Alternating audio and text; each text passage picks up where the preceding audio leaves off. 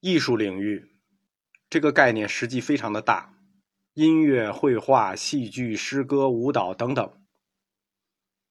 普通人喜欢的艺术一般是音乐，通过音乐获得愉悦感。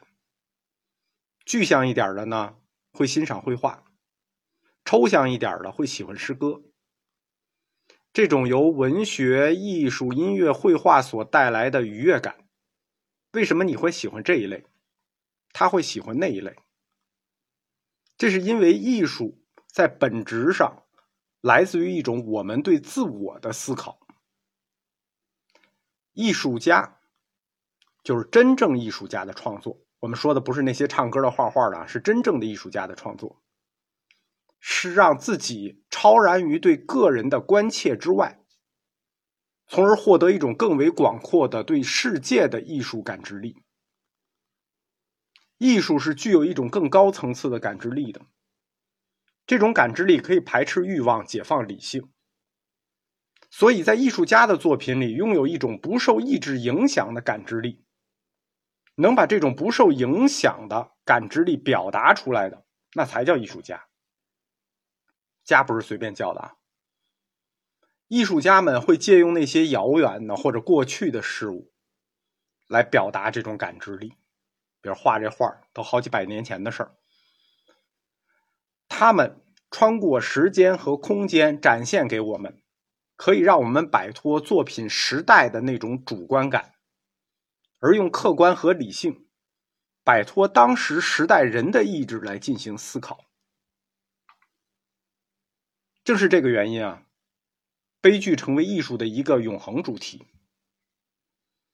当我们从更高处去俯视痛苦，当我们从经历过的角度去回首痛苦，那痛苦。就具有了审美价值，这就是为什么悲剧是永恒的主题。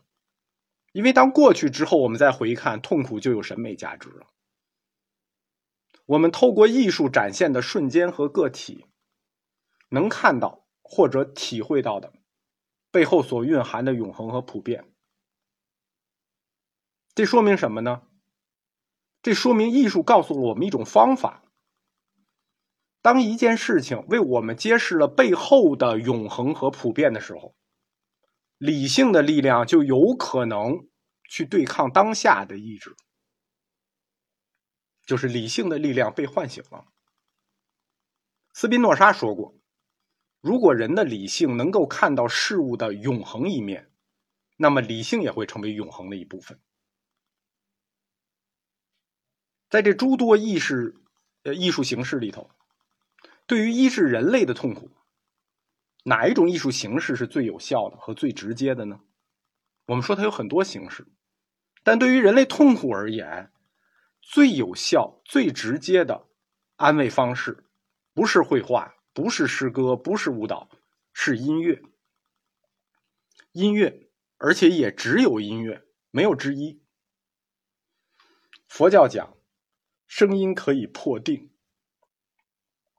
不光是你痛苦的时候听音乐会缓解痛苦，你高兴的时候听音乐也会增加欢乐。音乐像一个双向的放大器，它既是情感的放大，也是情感的安慰。它既增添喜悦，也安抚忧伤。音乐区别于其他所有的艺术形式，其他的艺术形式啊，我们说无论是绘画也好啊，戏剧也好啊。说穿了，都是一种复制。它不是对世界表象进行复制呢，就是对事物的本质去进行复制。一般的艺术表达，无论是这个戏剧、诗歌、舞蹈、绘画也好啊，这些艺术形式的表达，都是要经过一个我们思维的领悟过程的，对吧？我们才理解它复制的意义。就是是对世界表象复制的意义是什么？是对事物本质复制意义是什么？所有的艺术都需要经过我们的思维去领悟，有一个这个哦啊，是这么回事啊，哦是这个意思啊，这种过程。而音乐不一样，音乐不需要领悟，因为音乐本身就是意志。音乐它复制的不是事物，就是我们说艺术的所有形式都是复制，不是复制世界表象，就是复制事物本质。但音乐不是，音乐复制的就是意志本身。我表达清楚了吗？音乐它本身就是意志，它复制的是意志本身，所以它本身就是意志。那重要的事情说三遍啊！音乐本身就是意志，音乐它是可以跨过思维的，它不带思维。直接抵达意志，不需要你进行这个头脑风暴、头脑中的理解、思维的领悟，它不需要。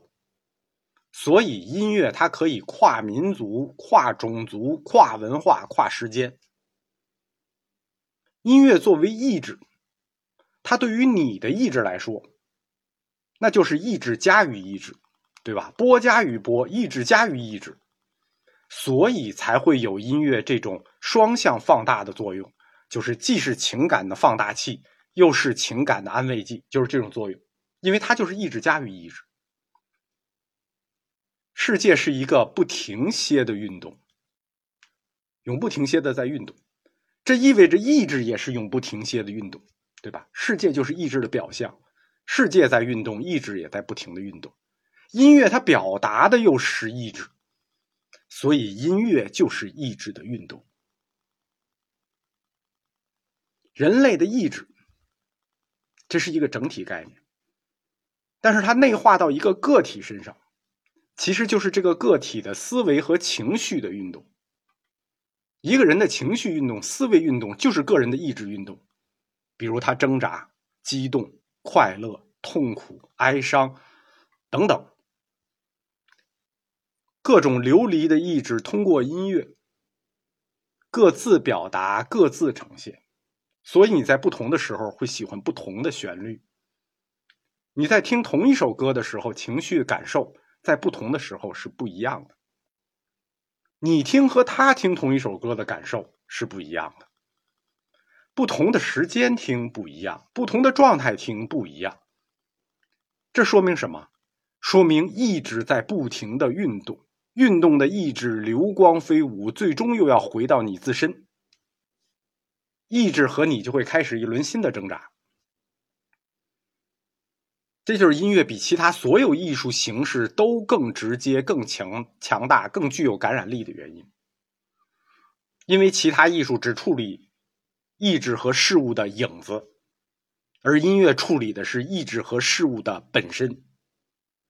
它不光是能激起、加强或者平复、减弱你的意志。音乐这种意志，甚至具有一种能力，可以重现旧境，可以通过意志来构建事物。什么意思呢？Yesterday once more。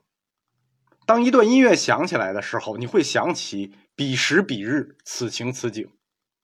你甚至可以重建当时的感受、情绪等等。所以，音乐、声音，它不光是意志。它还是载体，它既是意志，又是意志的载体。前面我讲，意志加于意志是不带思维的，它不需要经过思考过程，音乐就直接对我们的感官产生直接作用，无需经过世界的表象这种复制，比如像绘画似的复制世界的表象，它不需要，它也不需要通过文字进行事物本质的那种复制。它不需要任何思维转换的东西作为介质，这说明什么呢？这说明人类的理性和意志是可以直接相通的，对吧？音乐就干了这个事儿，跳过了思维和知识，把意志和理性直接相连了。音乐这个功能，它其实可以扩大到一个更大的范围。就是声音，但音乐它本身就是声音嘛。好多同学都问我说：“吴老师，你的课有没有文字？”其实我的课有文字也不用看，听就行了。至少我们这个学科听课要比看书强。原因是什么？原因就是刚才我讲的这一段声音超过文字，声音带有一种意志上的影响力，声音可以通过意志加于意志。为什么你爱听有的人的声音，不爱听有的人的声音，那就不单是讲课内容的问题了，因为这里带有你自己个人意志的喜好。